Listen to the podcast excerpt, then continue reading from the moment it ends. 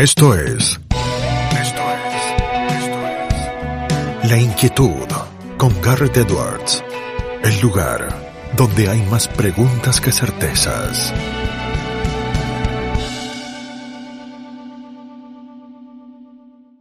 Damos vuelta de página aquí en La Inquietud por CNN Radio Rosario. Tenemos un enorme honor, placer y privilegio. Ella es licenciada en filosofía y también máster en gerencia empresarial por la Universidad Central de Venezuela. Se ha especializado en gerencia de organizaciones empresariales, eh, ha hecho cursos y ha viajado por el mundo preparándose y perfeccionándose. En lo que tiene que ver con su actual desempeño es eh, la gerente general del Centro de Estudios Independientes y sin fines de lucro totalmente privado llamado Centro de Divulgación del Conocimiento Económico para la Libertad o como lo conocemos todos eh, en la región del mundo, el Se dice Libertad en Venezuela. Es eh, una luchadora por las libertades, por las libertades individuales, me consta, está siempre dando la batalla en Venezuela, en su querido país, eh, y es además eh, una gran amiga, es Rocío Guijarro, quien está del otro lado. Rocío, ¿cómo estás? Garrett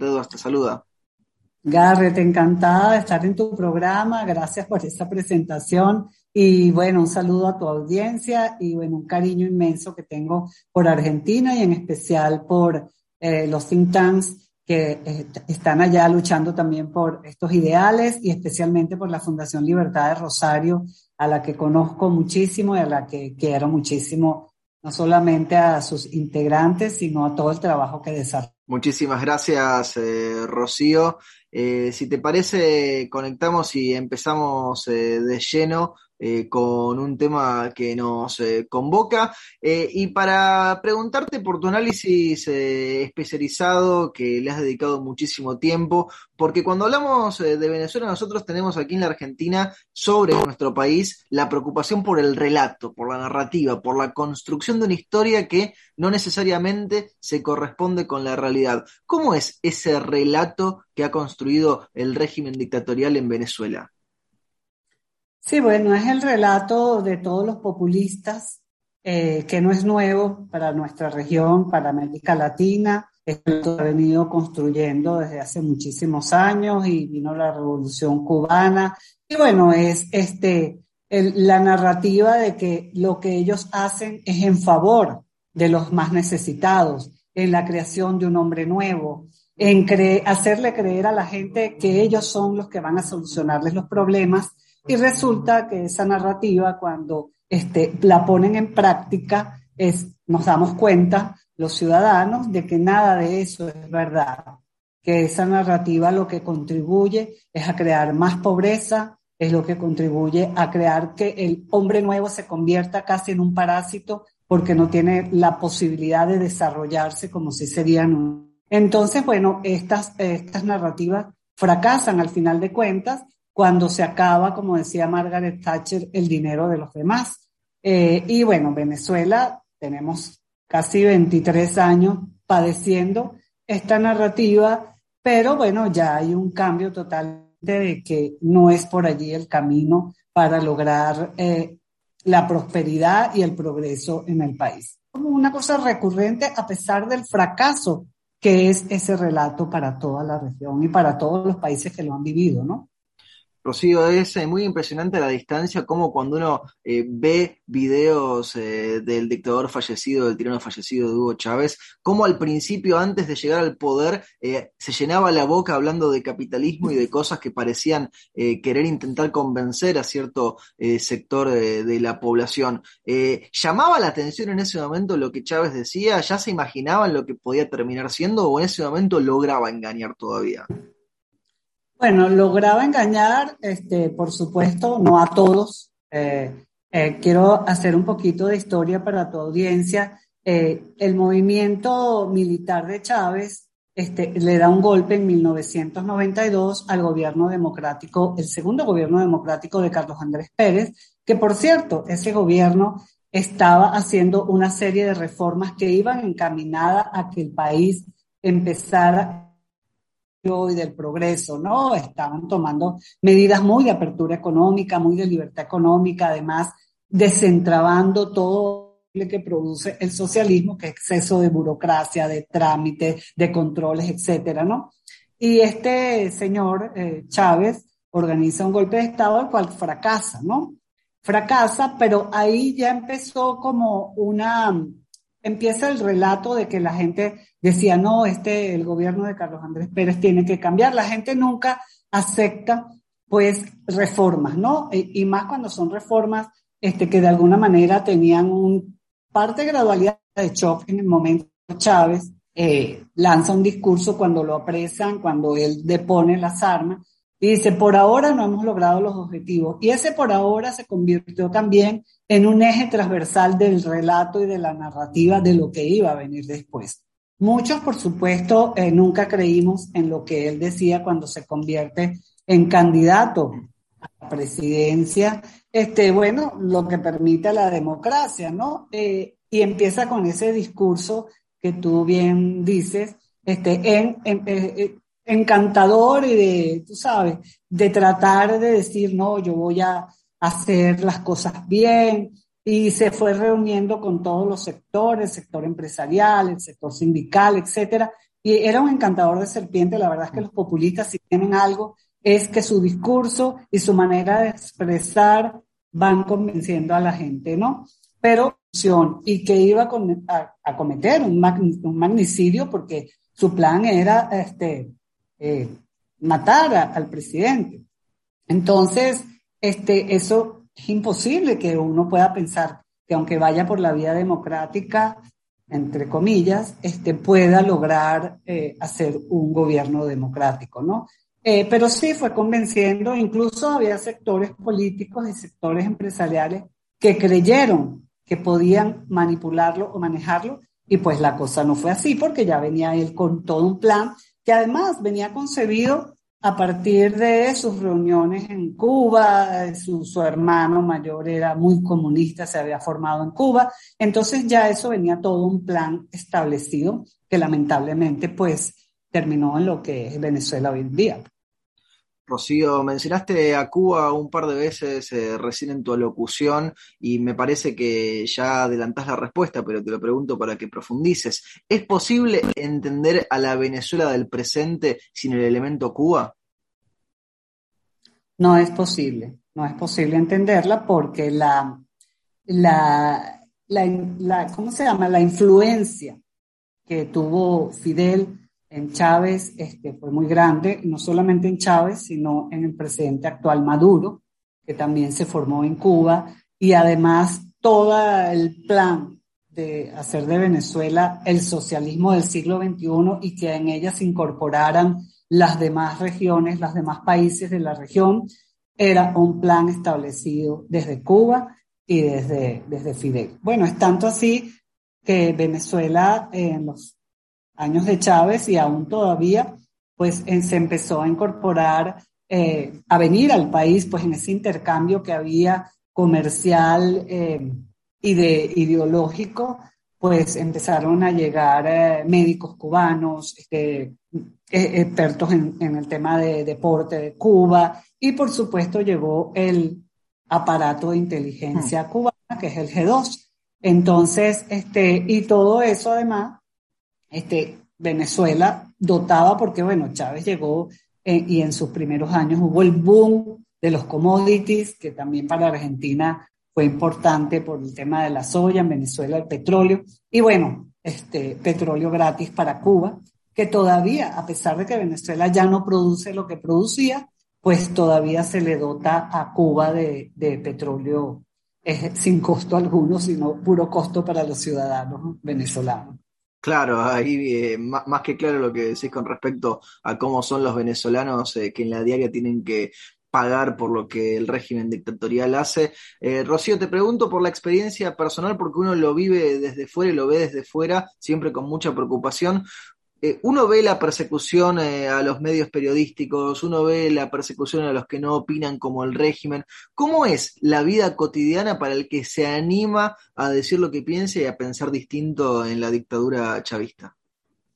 Sí, este, hay mucha persecución, eh, por supuesto.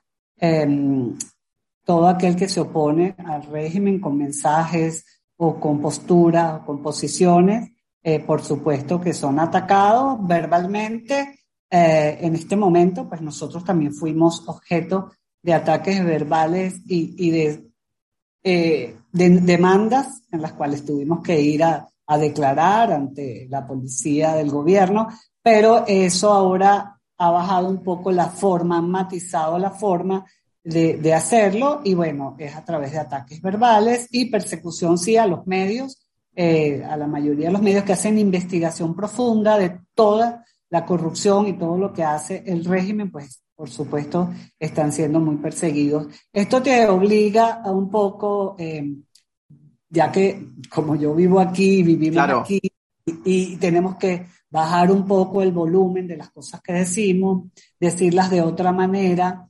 no personalizar, que eso es muy común de los comunistas en sus mensajes, Hmm. este, pero siempre defendiendo las ideas, siempre poniendo en claro que lo que no funciona y lo que sí funciona. Eh, e incluso nosotros, este, con el tema de los derechos de propiedad, que como tú bien sabes, aquí hubo unas, una campaña desde el gobierno de expropiaciones bastante fuerte, que desde nuestro punto de vista, pues eso es la causa de la, de esta crisis humanitaria compleja que vive Venezuela, porque el campo quedó desierto, porque aquellos que producían fueron expropiados y a quienes el gobierno se los dio no sabían cómo cultivar alimentos. Entonces todo ese proceso de expropiaciones produjo, bueno, aquellos momentos en los años, eh, hace como cuatro años, cinco años, pues que tuvimos esa escasez tan fuerte eh, en Venezuela y todo es, fue producto de esa, de esa expropiación. Entonces nosotros hemos llevado, en, en, en CEDICE tenemos un observatorio de derechos de propiedad donde hemos Sí. llevado todo el mapeo de todo lo que se ha expropiado en Venezuela. Hemos hecho incluso un proyecto de ley para cuando haya una Asamblea Nacional o un Congreso de verdad que legisle en pro del desarrollo, pues una ley de devolución de esos activos expropiados, porque hay que devolverle a la gente lo que se les expropió y hay que pagarle a la gente aquello que se les expropió. Porque también ha habido privatizaciones a la rusa que no sabemos a quiénes ni cómo, es un secreto muy bien guardado, Terrible. pero sabemos que también ese proceso se está dando. Rocío, cuando uno lee las cosas eh, de Venezuela desde la Argentina, y probablemente cuando ustedes leen desde Venezuela muchas cosas sobre la Argentina también, uno siente que el realismo mágico de Gabriel García Márquez eh, ha hecho eh, su raíz en, la región. Desde dentro de Venezuela, las cosas que nos llaman la atención a los que estamos afuera, ¿llaman la atención o se han acostumbrado completamente? No, llaman la atención, por supuesto. Este, y, uh, cuando vemos Argentina, pues decimos, pero ¿cómo es posible que viendo el caso de Venezuela hayan elegido otra vez a un señor que va por el mismo rumbo y que va a, a, a hacer daño al país, ¿no? Y nos damos cuenta aquellas cosas que son tan parecidas, tan iguales este, a Venezuela, que bueno, ya no nos llaman tanto la atención como antes, como al principio, porque vemos entonces que los otros países están tomando otra vez el mismo camino. Ya hubo, cuando Chávez, todos estos países metidos en el socialismo del siglo XXI, se, salió, se salieron de ellos a partir de elecciones y se fueron eligiendo presidentes democráticos y luego, pasado un tiempo, vuelven entonces otra vez a caer los países en, ese, en esa receta que no funciona, ¿no?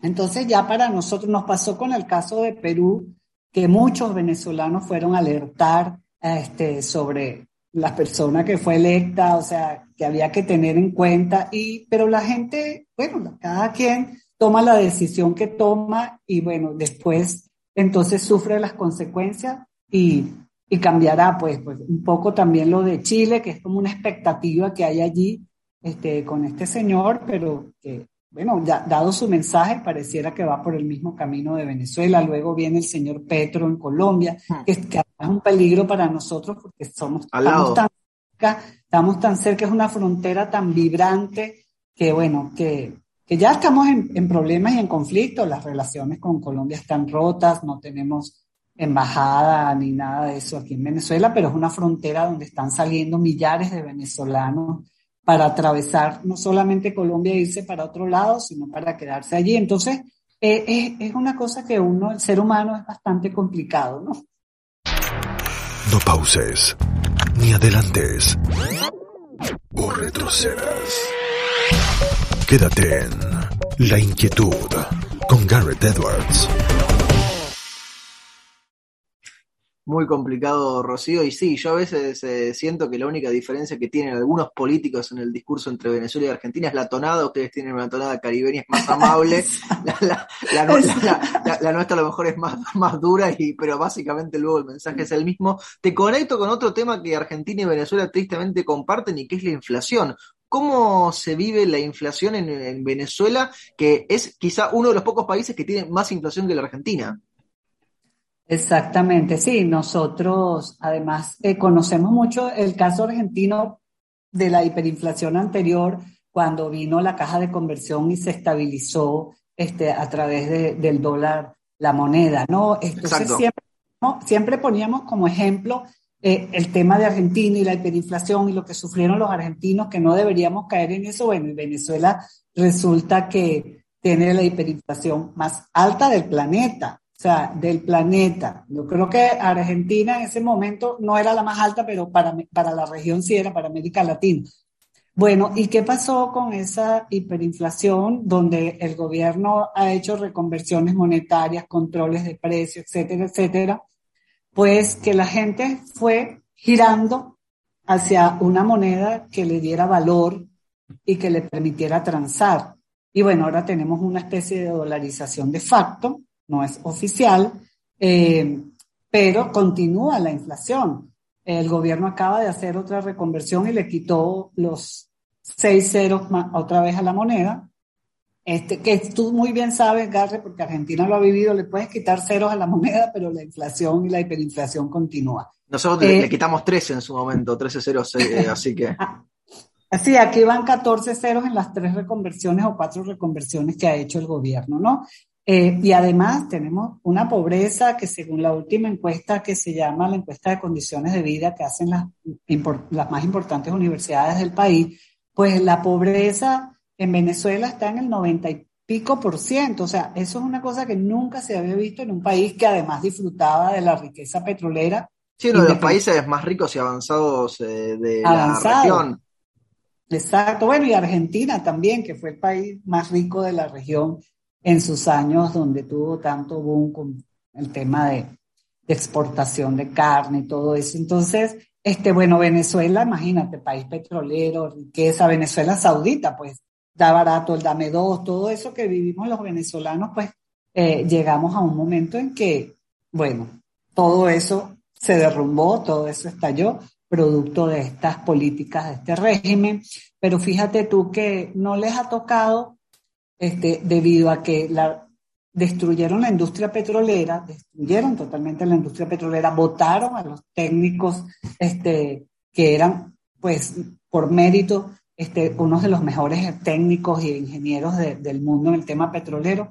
Y bueno, la empresa petrolera no está produciendo casi nada, está produciendo aproximadamente como 600 mil barriles y no puede aprovechar este este aumento del precio que tiene este conflicto Rusia-Ucrania, porque, bueno, Venezuela tiene negocios con, Rusia y, con Rusia y no está produciendo la cantidad como para aprovechar eso. Entonces, todo eso se juntó y, bueno, Venezuela estalló, escasez, eh, tenemos todavía muchísima déficit en el tema de los servicios básicos. Claro. Pues, por ahorita en mi casa, pues no tengo agua porque no, no ha llegado la, de la calle. Entonces, eh, ¿qué, nos ha tocado a los venezolanos, a los ciudadanos? Pues poner estos tanques de agua, este, los pones, bueno, en un lugar donde no se note mucho, eh, porque te llega el agua a las 8 de la noche, de 8, 8 y media, eh, para poder que se llene el tanque y utilizar el agua. Hay cortes de luz permanentemente, el tema de la conectividad es muy mala, así que si se nos corta este, este, programa, ya sabes que es por esta situación, porque bueno, la empresa grande de telecomunicaciones es del gobierno, porque el gobierno estatizó y expropió todo este tipo de servicios. Entonces los tiene ellos y por supuesto, bueno, el fracaso total eh, en, ese, en ese sentido, ¿no? Y, el agua que es un recurso tan vital, entonces uno empieza a, privatizarse, pues a con la gente a comprar unas plantas eléctricas, las empresas a comprar plantas eléctricas para poder eh, seguir con su producción y bueno, y los que no tenemos capacidad para comprar una planta eléctrica, bueno, tenemos velas o linternas o este tipo de cosas, ¿no?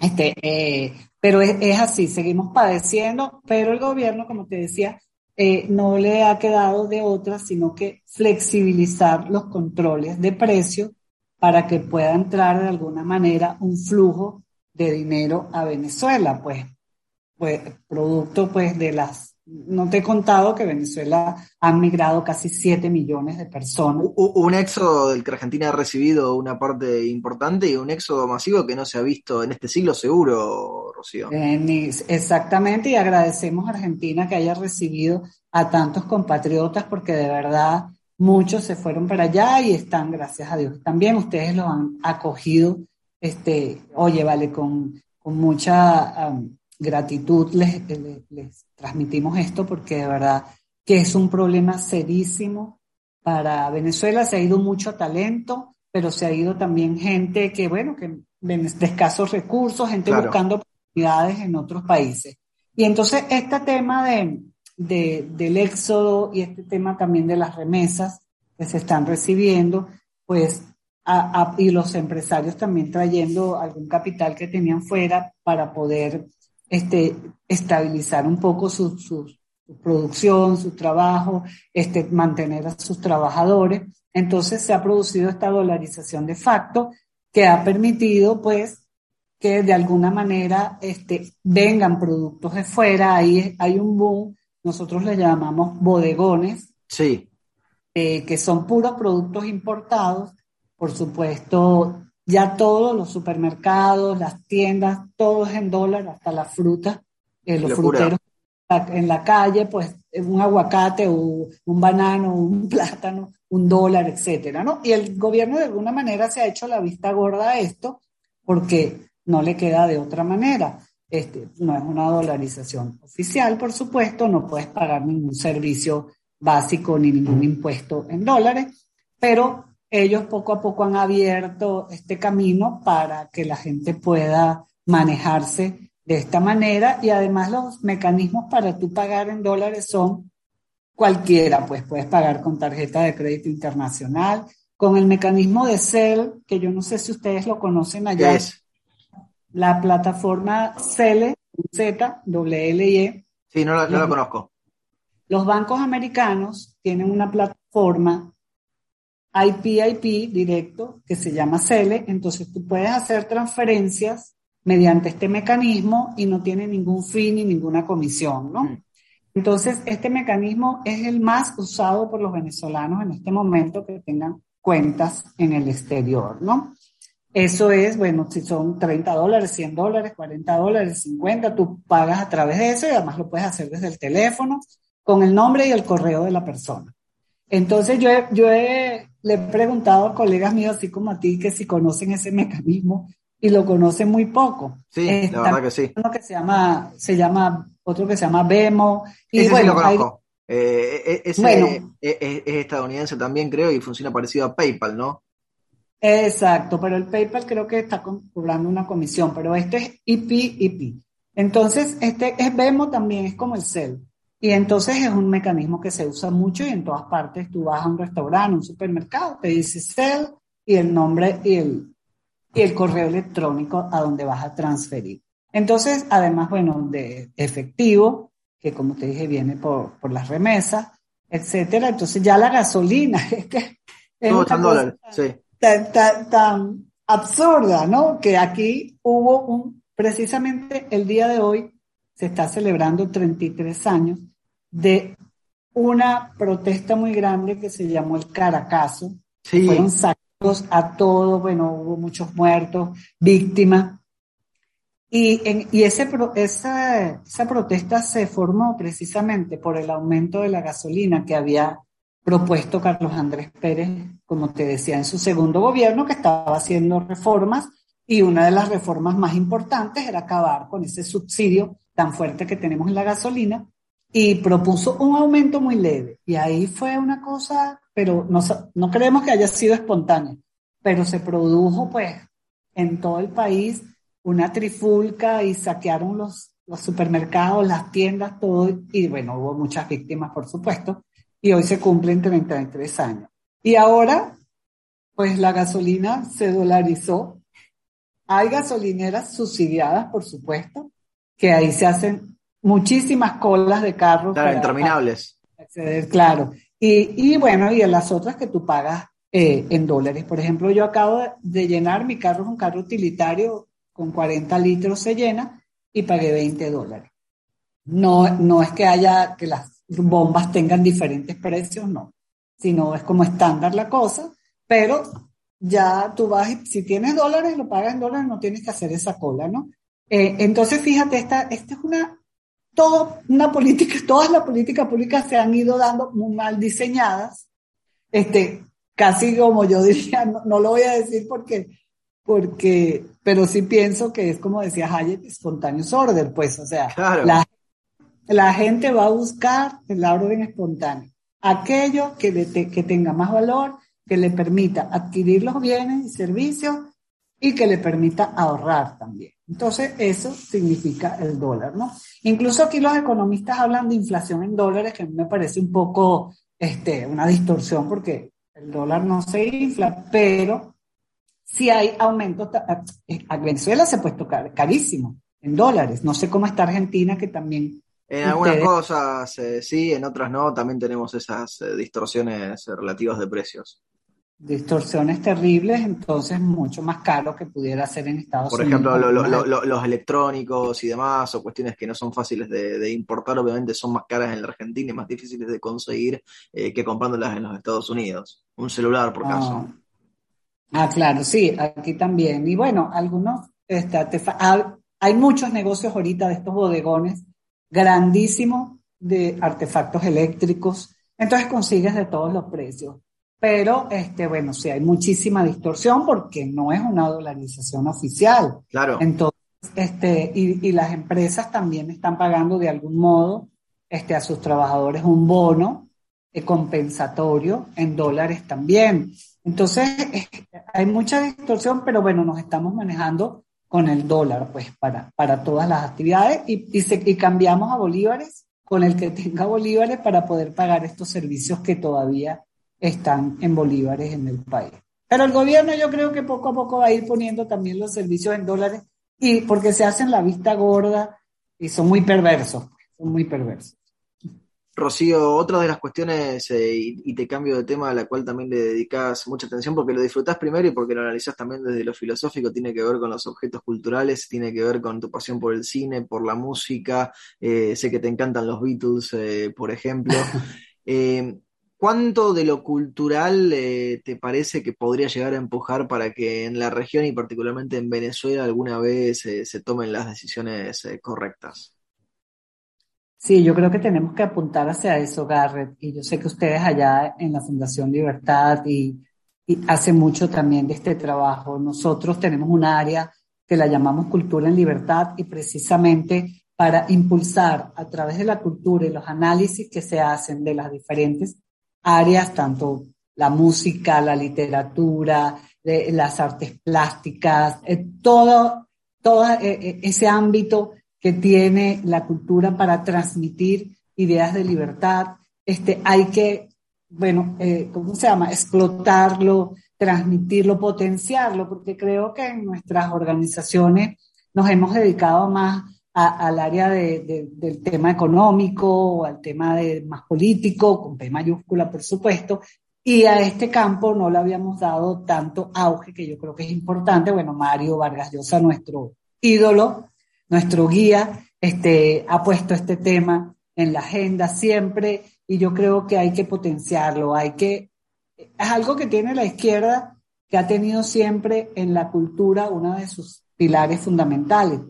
La música, los cantantes. Bueno, yo me acuerdo porque puede ser hijo mío, Garrett, pero en Argentina, bueno, había unos cantantes de protesta, bueno, Mercedes Sosa, pues, Atahualpa Yupanqui, además con unas letras muy, muy lindas, unos poemas muy lindos. En Chile, Violeta Parra, el Quilapayún, el Intilimán, y bueno, en Cuba ya sabemos toda la, la música que salió de allí, en Brasil, el, la nueva trova, el tropicalismo, etcétera. Y nosotros, que somos un poco más aterrizados, los liberales, pues no le hemos dado el impulso que, que tenemos que darle a eso, de, de la música. ¿Por qué no tenemos más músicos, cantantes liberales que nos apoyen en la labor que hacemos con la música que llega a más gente? Llega a más gente. Los cuentos, los poemas y llegan a otros públicos también. Entonces, bueno, a partir de esa, de, de esa afecto que le tengo a estos temas y además me acompañan otras personas en la institución, como la doctora Andrea Rondón en esto, queremos darle un impulso al tema de la cultura. No hemos conseguido muchos cantantes, estamos tratando de ver cantantes afines a nuestras ideas que se pongan en esto, en la salsa, en, lo pop, en, lo que sea, que, que se arrimen a estas ideas para transmitirlas a través de su talento, ¿no? del talento que tienen, pues poemas. precisamente ahorita estamos haciendo en alianza con, con Caminos de la Libertad y el Centro Salinas un ciclo de los libros prohibidos y ayer fue el primero sobre Requiem de Ana Anatov, que era rusa, pero escribe. Requiem es un poema espectacular de esta mujer que fue prohibido, por supuesto, y que ella fue además atacada y que su familia también sufrió mucho, pero entonces ese tipo de cosas que te mueven el sentimiento que te hacen reflexionar, creo que, hay, que tenemos que ponerlos todos nuestros, nuestros institutos y los que trabajamos en pro de la libertad a la luz del público y en la agenda para que sea a partir de allí un debate permanente de la libertad. Si me encanta, imagínate los Beatles. Los Beatles tenían sus cositas izquierdosas, pero tenían también mucho del tema de libertad y de crítica, más de los impuestos. Pero, de Taxman, el recaudador. Exacto, Taxman. Pero el tema de, de, de, la transmisión, de la sensibilidad, de cómo mover fibras a través de, de, todo lo que es el cine, que me encanta. Yo estoy haciendo ahorita un curso muy bonito, Garrett, este, sobre la antología del cuento americano de Richard Ford. Qué interesante. Y, y es un paseo extraordinario por todo lo que ha sido la cultura americana, desde el primer cuento que es Riff Van Winkle. No sé si te acuerdas, aquel tipo que se queda dormido y, y despierta a los 100, años. Ese fue el primer cuento. Entonces hemos pasado interesante porque es que la cultura americana de verdad, bueno, todas nuestras culturas son de verdad eh, importantes y profundas. Y bueno, ahorita vamos por el tema de la segregación, ¿no? Este, con un cuento de James Baldwin que se llama Sunny Blues. Entonces, todo el tema de, de, bueno, de lo que Estados Unidos ha vivido con la segregación y todo eso, ¿no? Entonces, este, ¿cómo, cómo a partir del cuento, de la literatura, de la música, de las artes plásticas, bueno, llevar las ideas de la libertad a todas las audiencias?